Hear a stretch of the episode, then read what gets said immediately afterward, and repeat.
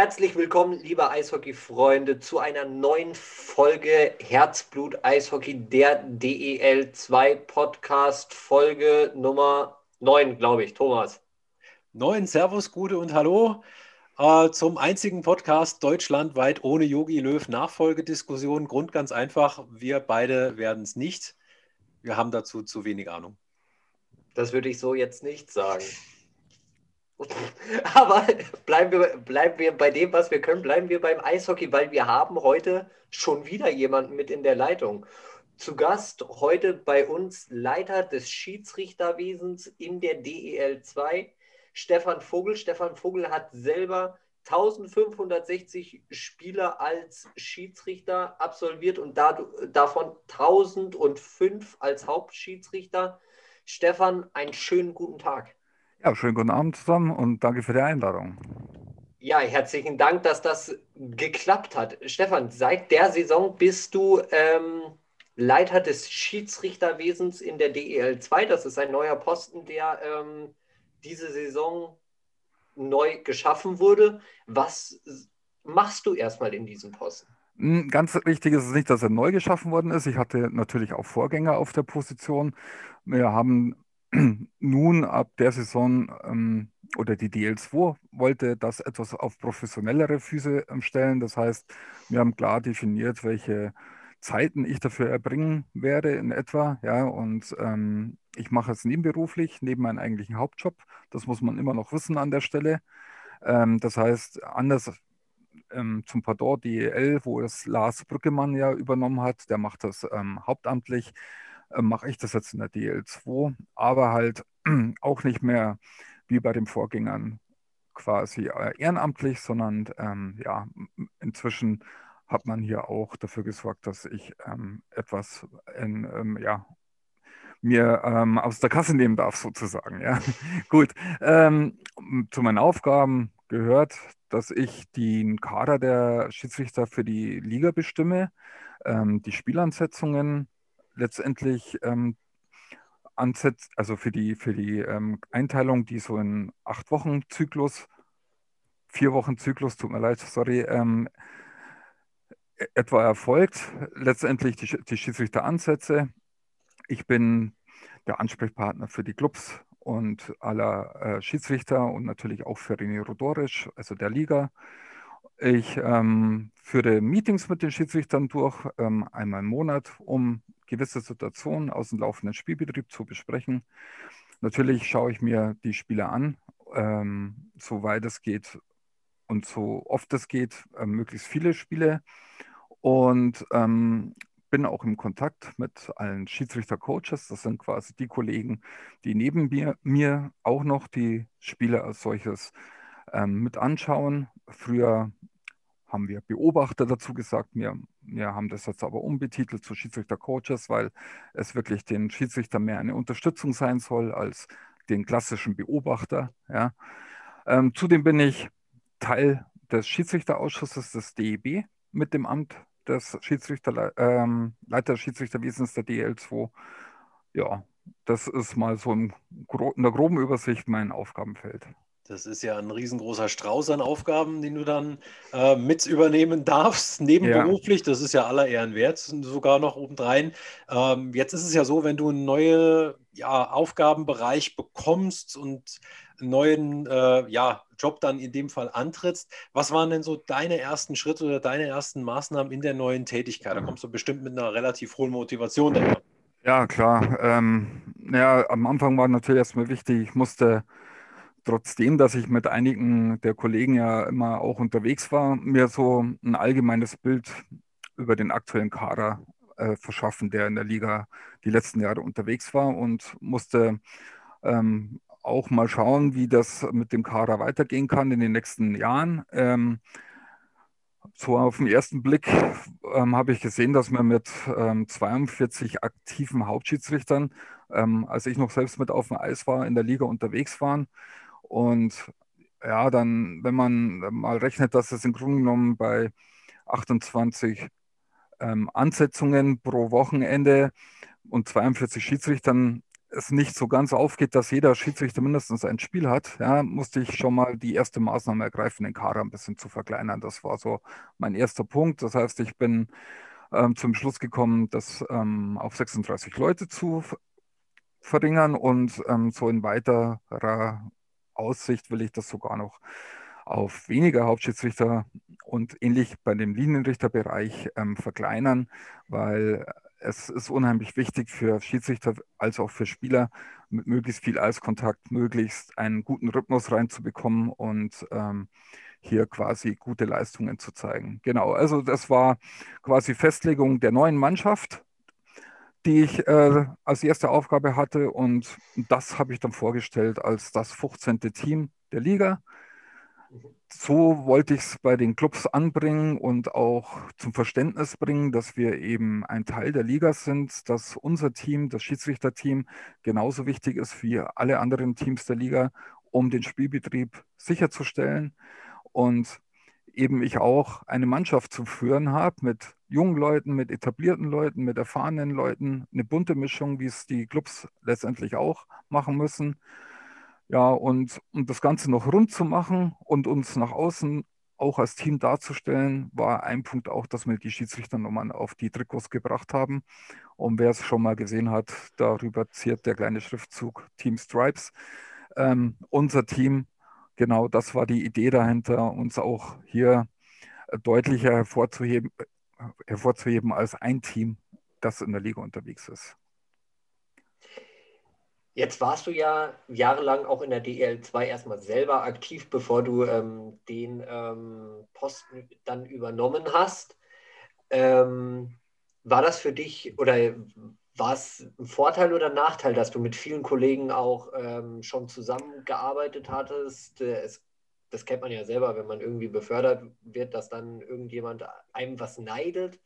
Ähm, oder gab es das gar nicht und die haben dich mit offenen Armen empfangen und waren froh, dass du weiterhin ähm, nach deiner aktiven Schiedsrichterkarriere immer noch mit dem Boot bist? Ja, also von dem mal abgesehen, dass der, der Name, mein Name relativ kurzfristig und überraschend kam, war es natürlich für mich auch so, dass ich wusste, du bist nicht everybody's Darling, in, in, auch in unseren Reihen. Bei uns herrscht auch ein Konkurrenzkampf unter den Schiedsrichtern und letztendlich galt schon für mich auch, mich mit, mit guten Leistungen auch hier jetzt zu beweisen. Also unter guter Leistung verstehe ich, ähm, die Leute abzuholen, zu zeigen, ich mache viel dafür, dass wir ähm, unter den Clubs auch besser respektiert werden. Ich ähm, sorge dafür, dass wir möglichst viel Material ähm, zur Sichtung bekommen. Also sprich, wenn wir unsere Meetings haben, dass die Leute relativ viel zu sehen bekommen, was ähm, verbesserungswürdig wäre oder wo wir uns verbessern können, an, an welchen Stellen.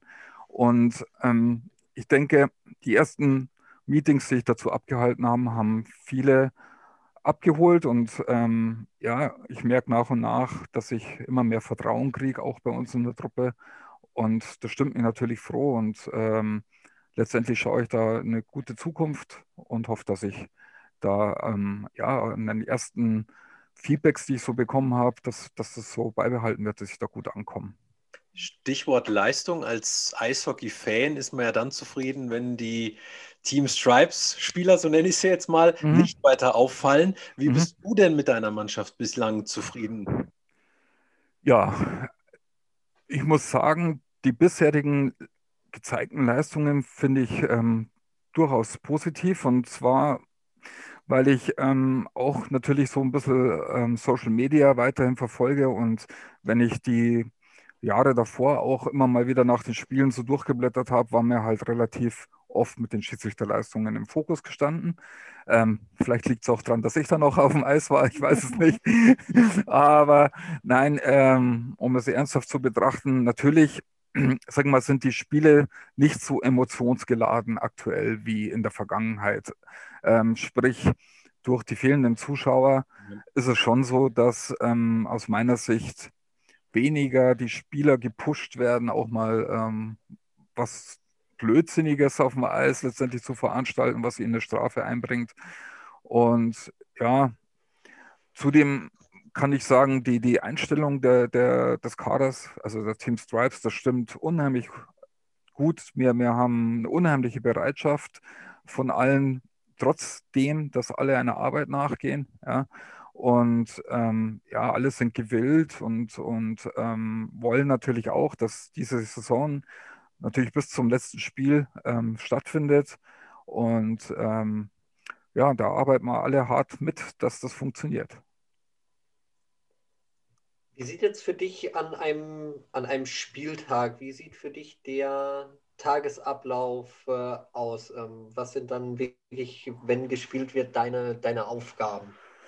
Ja, die meiste Arbeit ist vorher schon getan, weil die Ansetzungen, wie ich eingehend erwähnt habe, so im Vier-Wochen-Rhythmus eigentlich ähm, stattfinden. Also ich teile immer so acht Spiele ein in, in Voraussicht, weil die Schiedsrichter natürlich auch ein bisschen für die Arbeit planen müssen. Wann müssen sie weg? Und ähm, das geht also nicht von Wochenende zu Wochenende kurzfristig, auch wenn es in der Playoff dann nötig ist. Aber so im normalen Liga-Spielbetrieb müssen wir schauen, dass wir ähm, das alles mit einem Arbeitgeber gut in Einklang bekommen. Das heißt, so die, für die Ansetzung selbst muss ich am Spieltag nichts mehr machen, außer es ergibt sich kurzfristig eine Absage. Aber das ist zum Glück eher seltener der Fall. Ähm, die Kollegen, also die Schiedsrichterkollegen als solches, die sprechen sich vorher etwas ab, die ähm, rufen sich zusammen, um auch mal äh, reinzuhören, was war bei euch zuletzt im Spiel? Gab es irgendwas Wichtiges, irgendwelche Kandidaten, auf die man ähm, Auge werfen sollte? Und da findet schon eine Kommunikation innerhalb vom Team statt, um dass ich mich so auch nicht mehr kümmern muss. Was ich dann auch noch als Vorteil habe, eben ist, dass ich zu gewissen Spielen ja meine Schiedsrichter-Coaches-Kollegen quasi absende, die dann diese Spiele ähm, begleiten und mir dann nach dem Spiel gleich ein Feedback geben. Das heißt, von sieben möglicherweise parallel findenden Spielen habe ich schon mal vier, fünf durch Coaches abgedeckt und die restlichen zwei, drei, die da nicht abgedeckt sind, die versuche ich dann ähm, von daheim über Spray TV eben dann anzuschauen. Genau. Ja. Jetzt hast heißt, du ja, hm? Sorry, jetzt hast du ja gesagt, ähm, man kennt seine Kandidaten. Jetzt gibt es natürlich immer wieder auch Wiederholungstäter auf dem Eis. Auch wenn keine Zuschauer in den Stadien, in den Arenen sind, sind Derbys ja trotzdem noch emotionsgeladen. Wenn jetzt ein Derby ansteht wie Kassel, Frankfurt, wie Bietigheim, Heilbronn, gibt es da Spieler, auf die ihr euch vielleicht so besonders ja, vorbereitet oder sagt, naja, meine Pappenheimer, die muss ich da jetzt nochmal besonders im Griff haben, wenn derjenige auf dem Eis steht. Wie bereitet ihr euch auf solche Spiele vor? Also grundsätzlich hat jeder Spieler in jedem Spiel wieder seine neue Chance, ähm, auch zu zeigen, dass er als fairer Spieler auf dem Eis mhm. unterwegs ist, wenn er vorher schon mal auffällig war. Ähm, die Chance geben wir jedem. Ne, es ist aber auch so, dass du natürlich gut vorbereitet sein musst, wenn ähm, vielleicht jemand dabei ist, der doch immer wieder auffällig ist. Das heißt, in dem Moment solltest du schon als Schiedsrichter ähm, darauf achten, wenn vielleicht auch noch in der gegnerischen Mannschaft ähm, selbiger Charakter unterwegs ist, dass da die Alarmglocken ein bisschen noch greller schrillen, ja, mhm. ähm, und natürlich in jedem Moment was passieren könnte. Ähm, das ist so ein, ein, Teil der Vorbereitung. Wir haben in der Saison ein paar auffällige Spieler in der Liga unterwegs. Da versuche ich natürlich auch auf die Clubs zuzugehen, ähm, entsprechend einzuwirken, dass man mit den ähm, Spielern auch mal hm, das eine oder andere Wort spricht und ähm, um auch von unserer Seite die Spieler zu verstehen, wie kommt es überhaupt dazu, dass die eventuell mal eskalieren in einem Spiel. Und ja, so versuche ich auch dieses Jahr ähm, die Clubs immer mehr mit einzubinden, ähm, was, was das Agieren und das Reagieren unsererseits dann auf diese jeweiligen Situationen auf dem Eis angeht, um es einheitlich besser zu verstehen und ähm, letztendlich auch nach außen besser zu verkaufen. Ja. Jetzt würde ich ganz gerne noch mal ganz kurz einen, einen Schritt zurückgehen. Du hast selber gesagt, ähm, dass ein paar Spiele die Coaches machen, mhm. aber ein paar Spiele ähm, schaust du dir dann auch selber an und ähm, beobachtest da die Schiedsrichter. Jetzt gibt es natürlich ähm, in den Fankurven oder momentan dann Corona ähm, mehr auf dem Sofa. Hm. Natürlich ähm, immer diesen einen, der grundsätzlich alles anders pfeifen würde. Ja. War, erklär mal genau diesen Leuten, ähm, auf was du genau dann bei Spray TV achtest. Ähm, guckst du dann in den Wiederholungen nochmal, ob die Schiedsrichter was übersehen haben, ob sie fehlentschieden haben, ob das Strafmaß angebracht war. Wie, wie gehst du da vor? Okay. Ähm, also zum einen ist ähm, am Video, das Spray TV schauen für, für, für mich Fluch und Segen zugleich. Ja? Also was den Schu Zuschauerbereich angeht, ist es so, jetzt hat halt jeder auch noch eine Zeitlupe. Im, Im Stadion hat jeder im Grunde genommen die Situation einmal. Das ist, sag ich mal, was die Beurteilung der Schiedsrichterleistung angeht, der eigentlich das Fairste, weil der hat das auch nur einmal.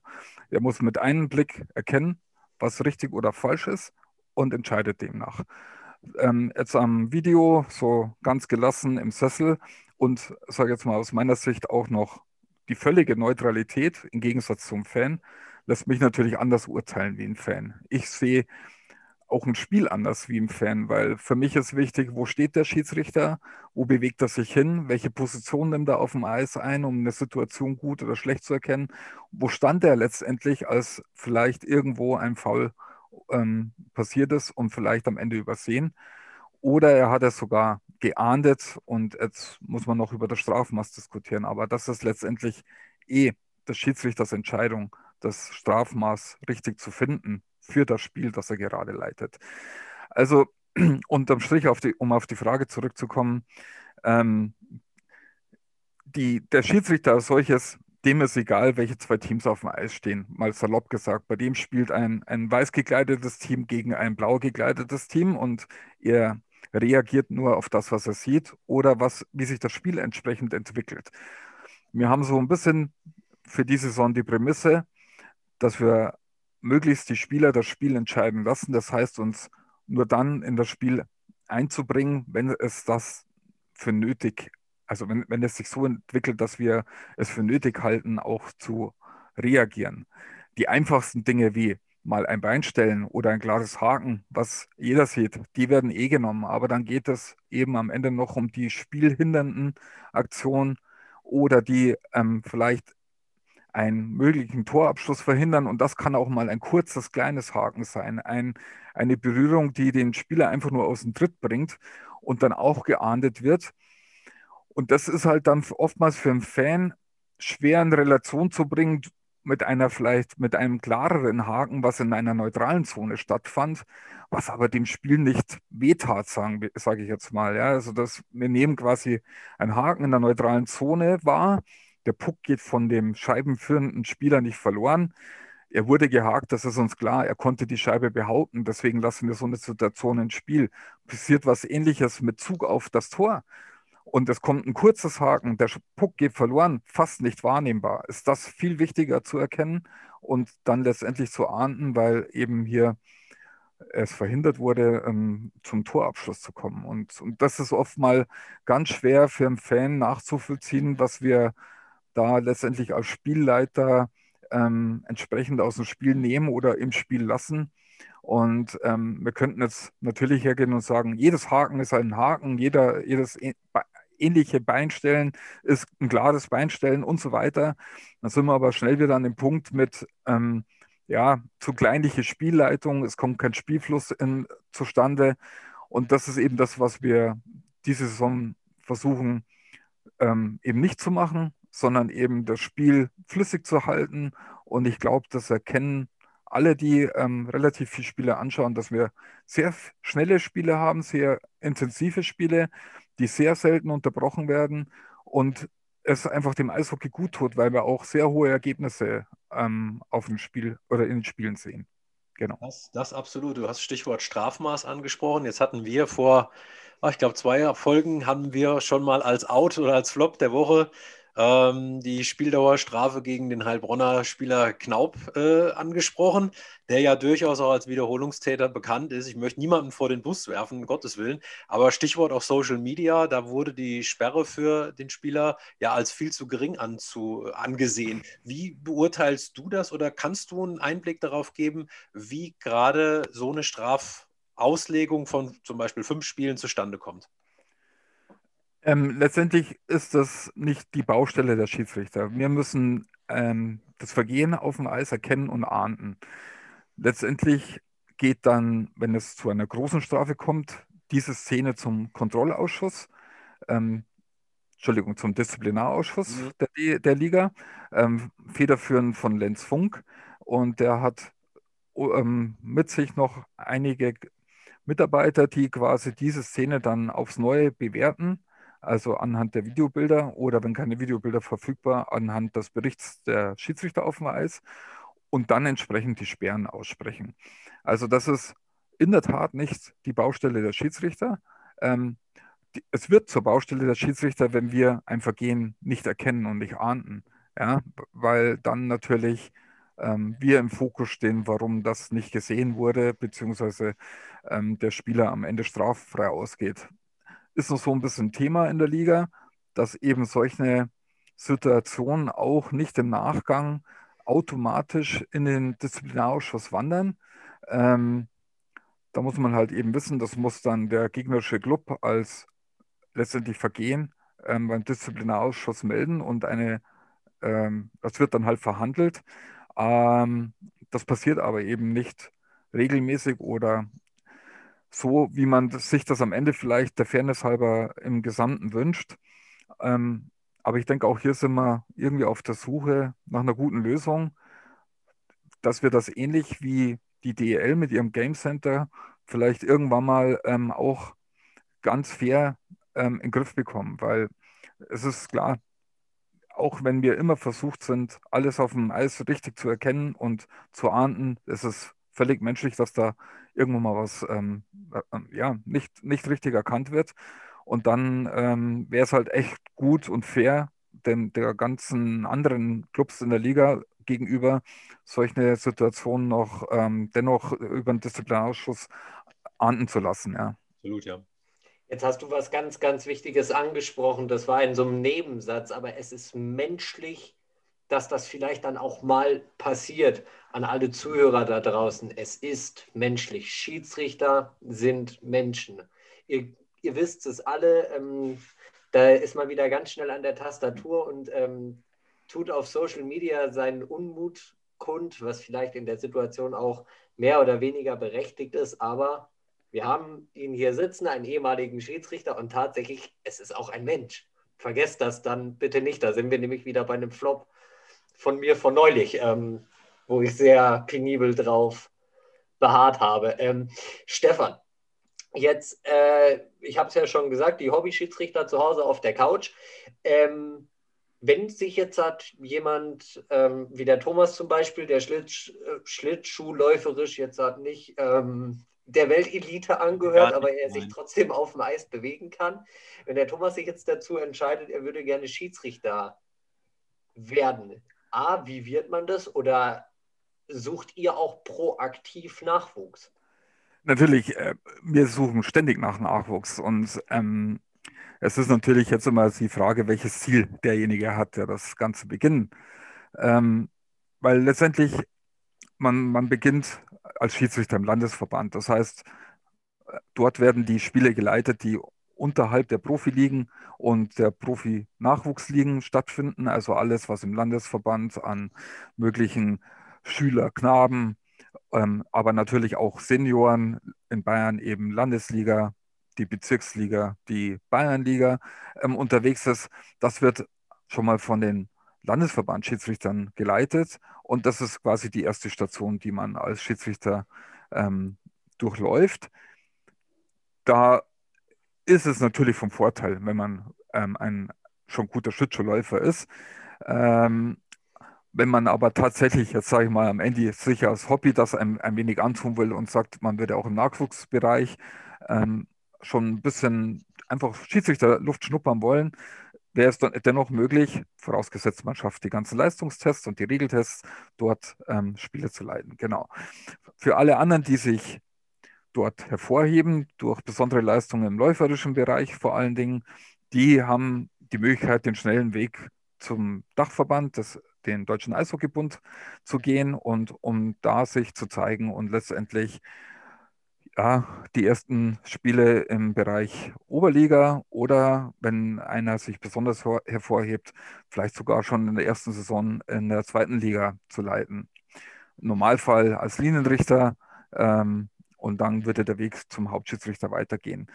Es gibt besondere Kandidaten, die, ähm, sage ich mal, aus dem Profibereich, Spielerprofibereich kommen und man denen einen sehr schnellen Weg ebnen will, um auch als Schiedsrichter hier natürlich nicht sich erstmal über Jahre ähm, im Nachwuchsbereich sich aufhalten zu müssen, ist dann quasi der Weg schnell zum Deutschen Eishockeybund, schnell die Ligen durchlaufen und wenn er dann auch versteht, Spiele gut zu leiten und die Voraussetzungen sind natürlich gegeben, man versteht die Sportart als solches, man, man kennt viele Situationen auf dem Eis. Natürlich muss man jetzt auch noch die Regeln verstehen, weil bis jetzt, glaube ich, war noch keiner dabei, der ehemaliger Spieler war und sagt, er kannte die Regeln. Ganz im Gegenteil, jeder wurde da einmal richtig wachgerüttelt, was, was er eigentlich über Jahre nicht wusste. Ja.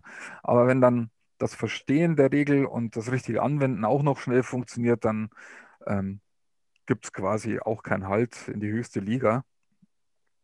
Ja, das Grundsätzliche, was wir halt gern sehen würden, ist, dass sich vor allen Dingen Spieler, die aus dem Nachwuchsbereich es nicht in eine erste Mannschaft schaffen, sich bei uns melden und den Karriereweg des Schiedsrichters einschlagen würden, weil da ist natürlich auch alles gegeben, was wir brauchen. Wir haben dann hervorragende Schlittschuhläufer, Leute, die im Eishockey unterwegs waren, die noch jung sind, die noch formbar sind, die man jetzt quasi nur noch auf die, auf die Schienen stellt und dann kann der Zug losfahren und ähm, hoffentlich in die richtige Richtung. Und dann ist so viel möglich. Also wir haben ähm, letztendlich junge Leute, die relativ schnell auch schon bei Olympischen Spielen waren. Das sind natürlich die Ausnahme, ja.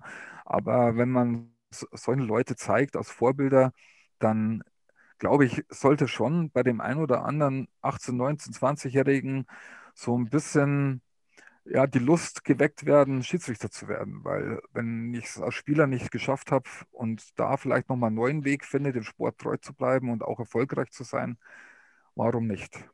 Das heißt, ich falle da mit meinem Laufpinguin vollends raus. Ich bin froh, wenn ich mich an der Wande entlanghangel. Also da könnte ihr nichts mit Junioren-Nachwuchskraft gewinnen. Äh, Stichwort Regeländerung. Also die letzte größere Regeländerung ist ja jetzt schon ein paar Jahre her. Was siehst du denn oder was seht ihr denn so als ja, vielleicht naheliegende Regeländerungen an, wenn ihr darüber entscheiden dürftet? Was würdet ihr ändern? Ja, äh, ich muss anders beginnen. Also wir haben aller Voraussicht nach wird die IHF in der kommenden Saison das Regelbuch der NHL soweit übernehmen. Mhm. So der Plan. Die NHL hat da wenn man das auch ein bisschen verfolgt, ja, zum Beispiel in Richtung Coaches Challenge, also auch ja. die Frage, ist ein Abseits verpasst worden ähm, und solche Dinge, eben Ideen die letzten Jahre umgesetzt, die in deren, deren Regelbuch verankert sind. Und gemäß dem Fall, das wird auch bei uns in Deutschland so übernommen, haben wir da schon sehr, sehr viele Anpassungen ähm, für die kommende Saison, die für uns sehr spannend sind, dass wir uns gar nicht großen Kopf machen müssen, was wir noch ändern würden. Ja? Ähm, es ist letztendlich eh immer so, wir, wir lehnen uns an das Regelbuch der IHF an. Und ähm, das war halt bisher nicht das gleiche wie die, das der NHL, um es vereinfacht zu sagen. Wenn ich persönlich was ändern dürfte oder vorschlagen dürfte, dann ähm, würde ich wahrscheinlich die Diskussion um das mögliche Schützetor einfeizen. Wir haben gefühlt diese Änderung in den letzten 20 Jahren schon in fünf Varianten äh, erlebt. Es ist am Ende so, dass im Grunde genommen der Zuschauer daheim es eh schon nicht mehr nachvollziehen kann, ähm, aufgrund der vielen Regeländerungen. Wann ist es dann jetzt letztendlich Schlittschuh-Tor? Wann ist es diese Kicking-Action? Wann Absolut, sehen ja. wir ein Stellen des Schlittschuhs etc.? Also auch bei uns, muss ich ganz ehrlich sagen, gibt es ähm, auch immer wieder mal unterschiedliche Auffassungen. Da müssen wir immer sehr aufpassen, dass wir alle auf denselben Wissensstand bringen. Und ja, jetzt könnte man sagen, man macht es sich einfach und alles, was mit dem Schlittschuh erzielt wird, ist einfach kein gutes Tor. Ähm, aber dann wissen wir auch, es gibt die Fälle, da weiß der Spieler gar nicht, dass er mit dem Schlittschuh letztendlich den mhm. Puck ins Tor befördert hat. Ich sage jetzt mal den typischen angeschossen Fall. Ja, äh, das wäre für mich so die, persönlich die einzige Ausnahme, wo ich das Schützenschutztor gelten lassen würde. Aber selbst diese Regel hatten wir mal und beim Eishockey so viel möglich. Du, du siehst plötzlich Situationen, die auch ein, ein Anschießen des Schützschuss dann wieder in Frage stellen, weil kurz vorher dieser Schützschuss sich noch leicht gedreht hat und dann die Frage entsteht, war das Dreh dann doch bewusst? Ja, nein, äh, vielleicht. Und ja, das ist so eine Regel, die kannst du nicht ein, wir sagen Schwarz-Weiß-Schema dazu einordnen, sondern es ist ein brutalster Graubereich und darum ist es eine sehr schwer vermittelbare und auch erklärbare Regel am Ende. Ja. ja. Jetzt würde ich ganz gerne nochmal, weil du hast die Coaches Challenge ähm, angesprochen und mhm. das, ähm, wir haben so privat haben wir so eine Eishockeygruppe und da sind auch drei, ähm, die IV Hansons, man kennt sie mit Sicherheit aus Social Media, der ein oder andere. Ähm, da hatten wir neulich tatsächlich auch drüber diskutiert, über diese Coaches Challenge, dass man, ähm, dass der College, äh, der Coach nach einem Tor challengen kann, wenn die Challenge ähm, stattgegeben wird und dabei wirklich ein Foul, ein Abseits, was auch immer ähm, dann ist alles gut, kein gutes Tor. Und wenn der Coach nicht recht hatte, dann gibt es zwei Minuten Strafzeit. Ist das vielleicht sogar auch ein Konzept für die DEL2? Weil ich würde mir das äh, generell flächendeckend in jeder Liga, ähm, wo halt mit Videotechnik gearbeitet wird, ähm, würde ich mir das wünschen, weil das den Sport noch ein bisschen fairer machen würde. Ja, so wird es das Regelbuch vorsehen, wobei muss man nochmal ähm, einen Blick in die NHL werfen, da hat jeder schon mal die Kameraposition für die Überwachung der blauen Linie, also der Abseitssituation ähm, gesehen. Und das ist zum Beispiel eine Technik, die ist bei uns noch gar nicht umgesetzt. Das heißt, nach aktuellem Stand würde so eine Coaches Challenge anhand einer, äh, eine, eines Kamerablickwinkels der Totalen entscheiden, weil wir haben ja nur beim Videobeweis, und das ist auch akt aktuell noch in der DL so, ähm, die Hintertorkamera und mhm. also in der DL2 noch die totale, die wir betrachten können. Ähm, in der DL kommt hinzu, dass alle durch die ähm, Fernsehübertragung bereitgestellten Bilder auch noch den Schiedsrichtern zur Verfügung stehen. Aber speziell die Perspektive ähm, über eine Kamera, welche die blaue Linie überwacht, ist quasi aktuell nicht zur Verfügung oder steht nicht zur Verfügung. Und ähm, das ist so eine große Frage, die sich eben stellt, inwiefern macht dann überhaupt eine Coaches Challenge beim Abseits Sinn, weil auch nochmal ein Blick in die NHL zeigt uns, dass auch da immer mehr diskutierbare Situationen entstehen. Jetzt hat man auch eine Regelanpassung diesbezüglich gemacht, dass der Schlittschuh nicht mehr das Eis berühren muss, um, ähm, ja, um, um den Fakt zu haben, der Spieler ist noch Onside oder Offside. Also, um es noch zu erklären, hat der Spieler beim Eindringen in die ähm, Angriffszone den Schlittschuh auf der blauen Linie, während der Puck schon über die blaue Linie geführt worden ist. So ist er ja noch on, also er, es wird kein Offside-Pfiff getätigt. Hat er den Schlittschuh allerdings in der Luft auf Höhe der blauen Linie, wäre es nach deutschem Regelwerk so, er ist nicht auf dem Eis und somit wird ein Abseits gepfiffen.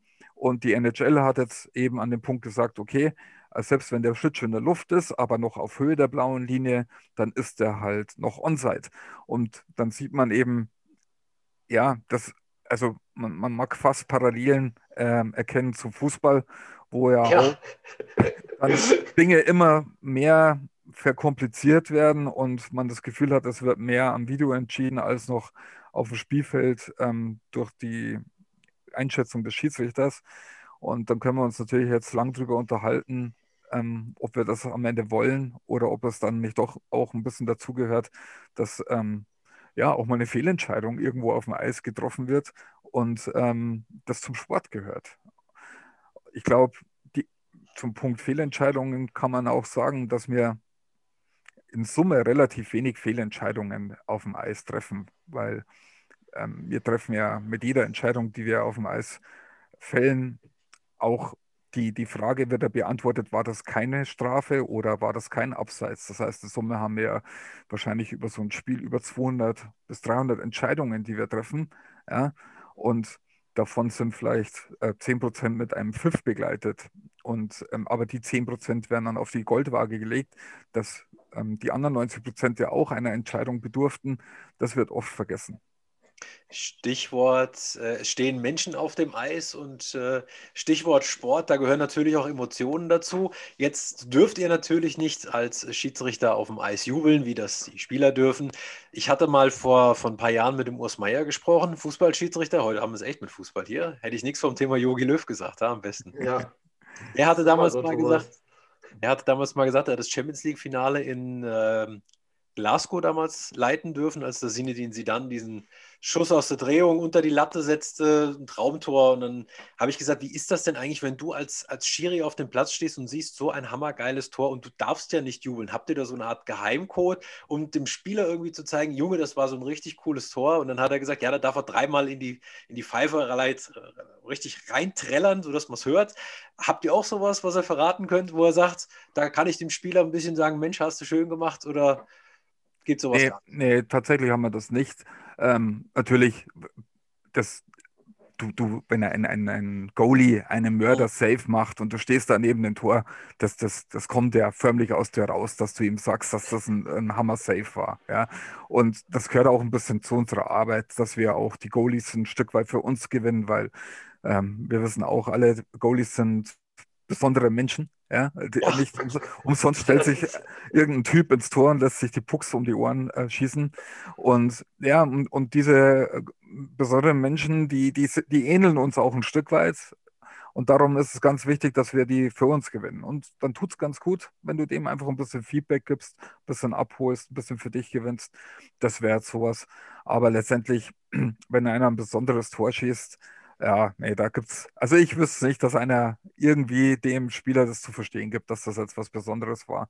Ähm, es bleibt uns natürlich in Erinnerung, ähm, wenn diese berühmten äh, Lacrosse-Tore, also die von mhm. hinten, hinterm Tor auf die Schaufel und einmal rum und dann unter die Latte, wenn du da dabei bist, ja, das merkst du dir natürlich, ja, ist klar. klar.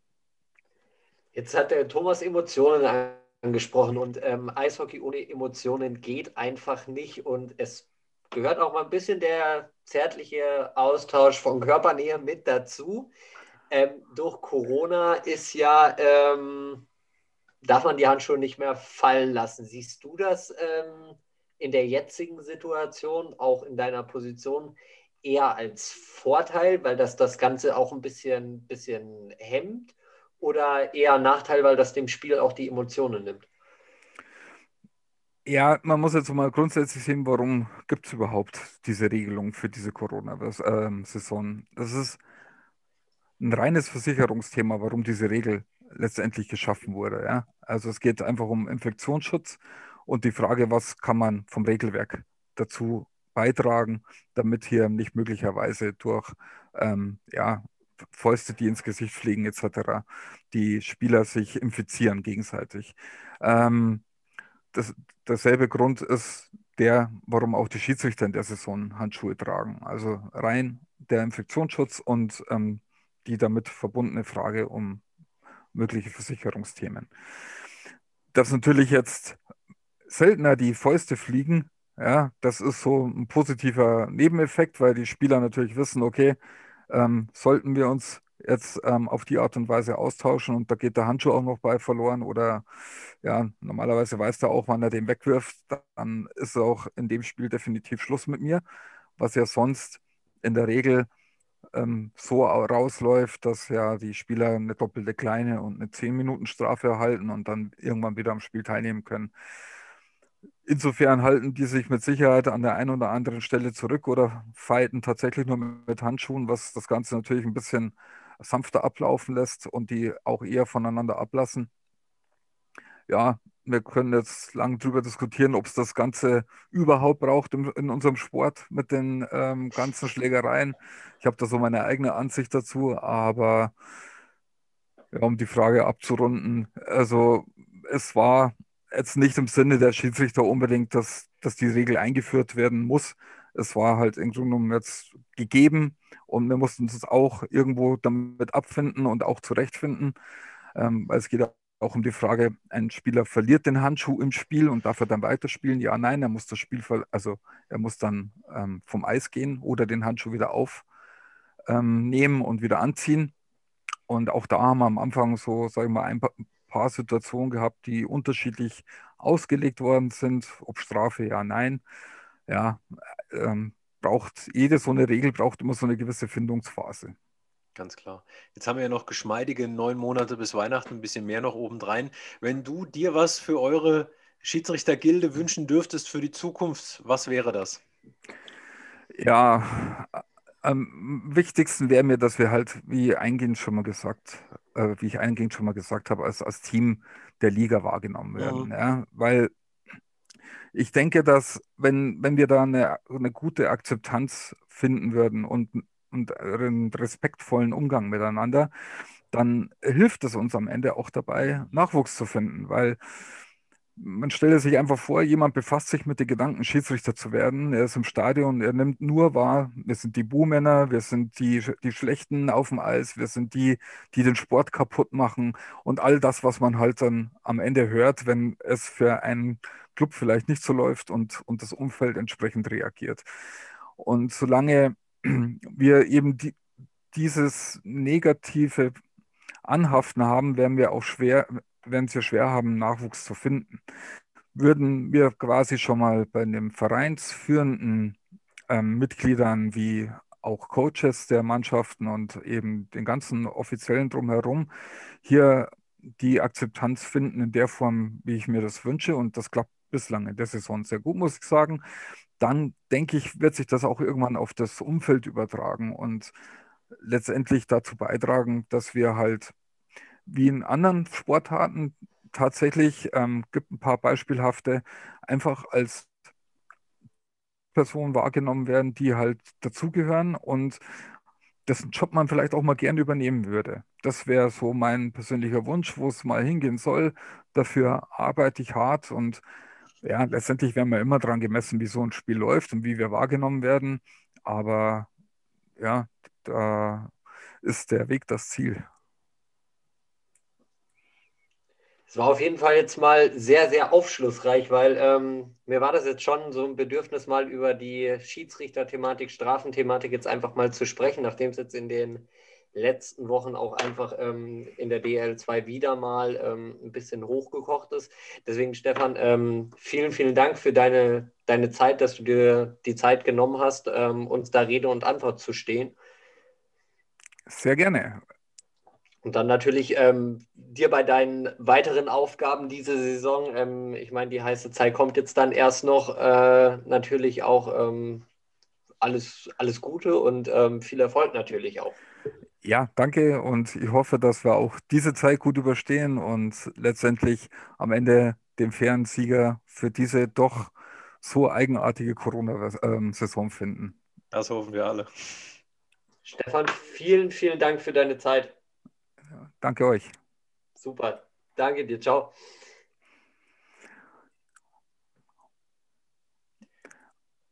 Ja, Felix, dann äh, lass uns doch mal zum Tagesgeschäft übergehen. Wir können den Stefan natürlich noch gern dabei lassen. Der darf, genau, der darf natürlich noch äh, bei uns bleiben. Wir schmeißen niemanden raus. Nein, wir sind da ganz sozial eingestellt. Äh, aber gerne natürlich auch zum Tagesgeschäft. Äh, Stichwort aus der, für alle, die Podcast hören, es gibt ja nur welche, die uns über den Podcast hören. Äh, der Felix trägt ein, ein Trikot mit so Rauten drauf. Das ist jetzt nicht ganz so mein Geschmack, also eine andere Sportart. Also das, äh, wir können jetzt mal so ein bisschen Logoraten spielen. Das gibt es ja für die Smartphones, so eine App, da, kann, da wird dann ein Teil des Logos gezeigt und dann kannst du raten. Also an alle Zuhörer da draußen, das ist ein kreisrundes Symbol, ähm, drei Farben. Nicht weiter sagen, es sind unter anderem die Landesfarben von Bayern. Ähm, und dann ist da noch eine andere Farbe und es darüber sind so vier Sterne und so Rauten und so. Ihr könnt ja mal überlegen, was ich da gerade anhabe. Ist aus einer anderen Sportart. Fußball. Ähm, Nicht das äh, Blindensymbol, oder? Das hat nur zwei Farben. Schwarz und Gelb. Ja. Ja, und weiß. Egal. Stimmt. Das ist es natürlich nicht, aber in deiner Nachbarschaft gibt es äh, sportliche Veränderungen, Felix. Ja, ähm, Jürgen Rumrich. Rumrich, genau. Ähm, ist neuer Geschäftsführer der Tölzer Löwen und das ist kein unbeschriebenes Blatt im deutschen Eishockey. Der war davor sportlicher Leiter ähm, bei den Schwenninger Wild Wings, er war Cheftrainer bei den Wild Wings, er war ähm, Co-Trainer in Straubing und hat schon viel, viel erlebt und ist jetzt Geschäftsführer in, in Bad Tölz.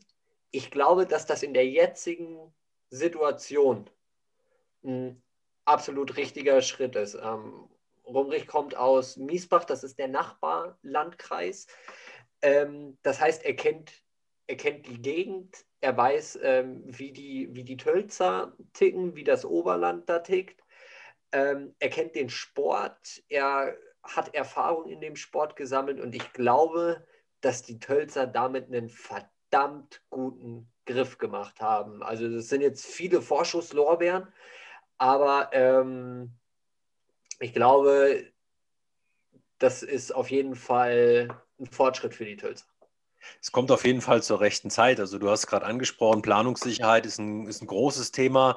Ähm, die finanzielle Situation, die Sponsorensuche, die nächste Saison, die will geplant werden. Und schaut man sich die Leistungen der Tölzer jetzt auch jüngst wieder an.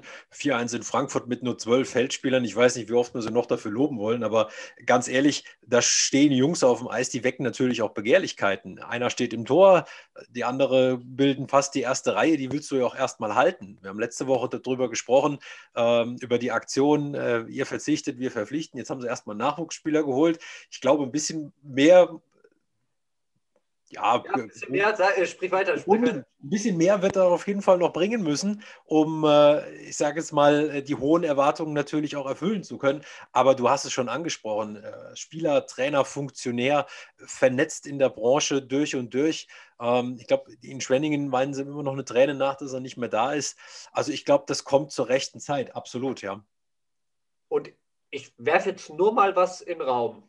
Nur mal so, ohne ohne handfeste Beweise. Aber ähm, Schwenningen ist 2013 in die DEL aufgestiegen. Das, ja, ich weiß, du als Bietigheimer findest das gar nicht witzig.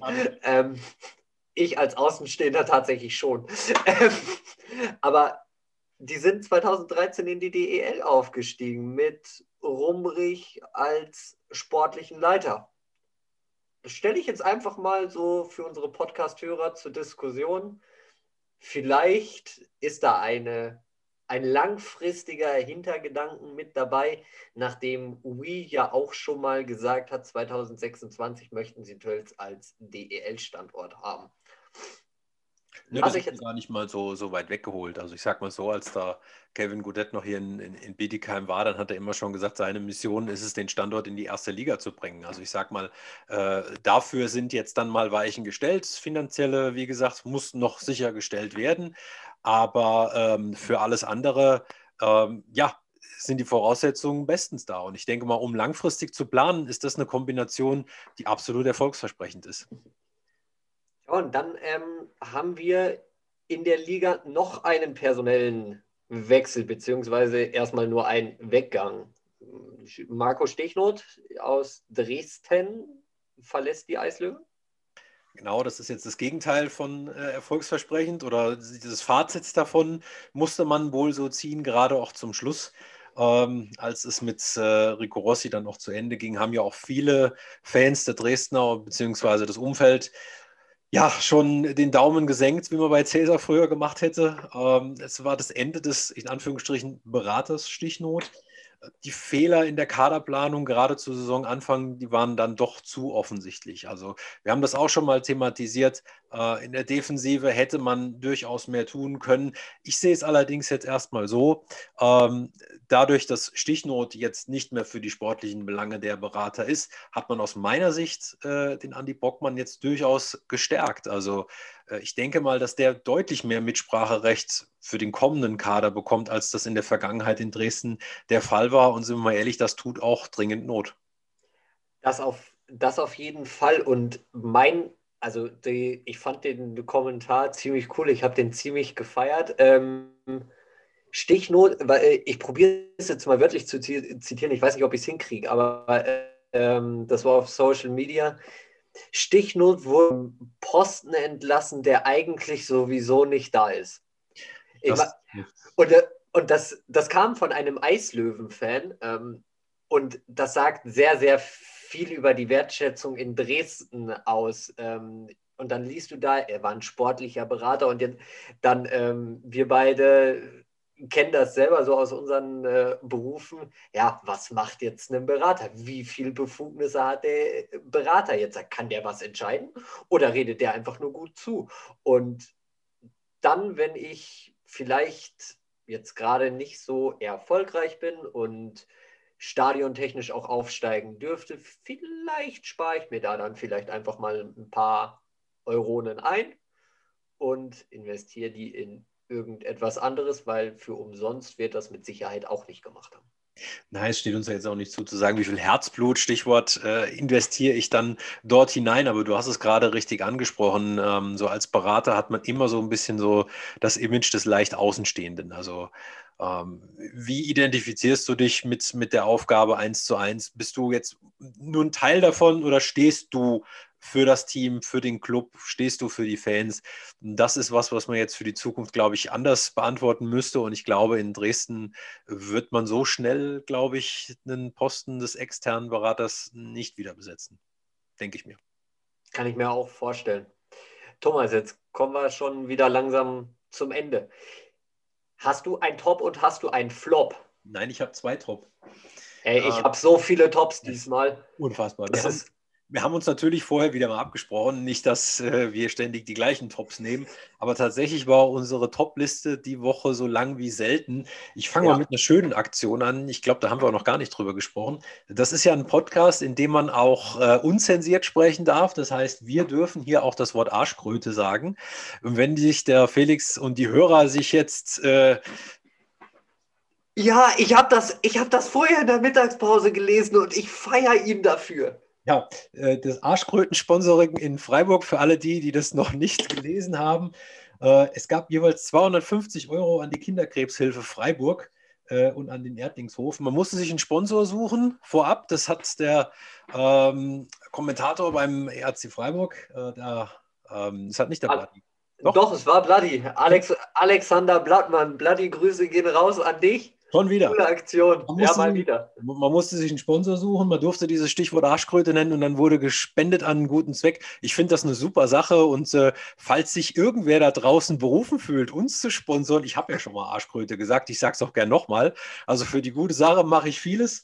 Das fand ich eine super Sache. Das war mein Top 1a. Ja, mein, der Felix, der winkt. Der ja, Thomas, jetzt ohne Schmarrn wenn jetzt da einer sagt, er spendet für einen guten Zweck, für, für Kinder, Krebskranke, was auch immer, egal was es ist, sage ich viele. Dann, kann der mir, egal welches Wort, das komplizierteste Wort, mir, mir egal, schreib mir das auf Instagram und ich baue das in die nächste Podcast-Sendung ein. Da gebe ich, da gebe ich dir mein Ehrenwort drauf. Ja, solange es nichts Unanständiges oder Rechtsextremes oder sonst was ist, ja, das, das steht außer Frage. Gut, jetzt hast du, jetzt hast du mir gerade den Allerwertesten gerettet. Genau, solange das moralisch vertretbar ist, baue ich jedes Wort in den Podcast ein. Richtig. Und mein zweiter äh, Top ist nach der urlangen Verletzung äh, das Comeback vom Maxi Faber. Äh, vier Punkte in den ersten drei Spielen, zwei Game-Winning-Goals einfach äh, ein super Comeback hingelegt. Ich freue mich für den Jungen, dass er so wieder zurückgekommen ist. Gut, das jüngste Ergebnis haben wir jetzt gerade angesprochen, gestern, nach vorgestern 1 zu 4. Ähm, ja, weil wenn die Hörer hören uns in der Regel mittwochs, deswegen. Stimmt, ja. Mittwochs. Äh, das war jetzt nicht so erfreulich, aber für das Comeback von Maxi Faber mein äh, Top der Woche Nummer 1b. Felix, wie sieht es bei dir aus? Hast du Tops? Ja, ich habe so viele Tops, also wirklich. Ähm, ne, Maxi Faber hast du mir jetzt halt, äh, vorweggenommen, das wäre mein Top 1C gewesen, weil ich wusste, dass du den auf dem Zettel hast. Ja. Ähm, dann habe ich äh, Tyler McNeely ähm, im Spiel gegen, äh, gegen Landshut, beziehungsweise gar nicht mal Tyler McNeely, sondern ich, die Vorarbeit, ich glaube, ähm, Andreas Schwarz müsste ja. es müsste es gewesen sein, mit diesem Öffnenpass quer durchs Landshuter Drittel genau auf die Kelle von McNeely. Das, das wurde mit Sicherheit im Training geübt und das hat sich ausgezahlt. Das, das war ein Sahnetor, wirklich. Das war so, so schön. Dann ähm, habe ich noch einen Top und zwar Luba Di Belka als Cable Guy. Ja, auch, ich glaube, müsste auch im Landshutspiel gewesen sein. Der Typ ist einfach eine lebende Legende, falls du uns da draußen hörst, Lubor. Schöne Grüße an dich, dich als Cable Guy, war mega. Und dann natürlich das Spiel Freiburg gegen Dresden. Wahnsinn, was war das für ein Spiel? Dresden führt 5-0, führt 6-1 und dann drehen die Freiburger komplett auf und machen 8 in a row und ähm, holen sich dann tatsächlich noch den Sieg. Wenn du das irgendjemandem im Vorfeld sagst, sagt er hier, du hast einen Vogel. Ja, absolut. Also ich kann mir auch schlecht vorstellen, dass das irgendwann noch schon mal möglich gewesen war. Vielleicht vor 20, 30 Jahren mal Statistiker bemühen bei, bei jedem Verein, ob es das noch jemals so gegeben hat. Äh, ich habe glaube ich, nach dem 0 zu 4 umgezappt. Ähm, habe mich dann in den Allerwertesten gebissen, dass ich es nicht zu Ende gesehen habe. Ja. Ein absoluter Wahnsinn, aber wieder absolute Werbung äh, für diesen Sport. Äh, der Stefan Vogel hat es gerade eben noch zu Beginn gesagt, es gibt Ergebnisse, die sprechen für sich, Spielverläufe, es fallen jede Menge Tore. Das ist eigentlich das, was wir alle sehen wollen. Und äh, von daher kann man so Spiele eigentlich nur dafür abfeiern, dass sie so laufen, wie sie laufen. Aber es gibt auch Sachen, die laufen überhaupt gar nicht. Das ist mein Flop der Woche, nämlich das Powerplay der Kassel Huskies. Auch gestern wieder angeschaut im Spiel gegen Bietigheim. Und dann habe ich den Originalkommentar noch im Ohr von Spray TV. Sie haben ihr eigenes Powerplay gut überstanden. Das traf es sehr, sehr gut.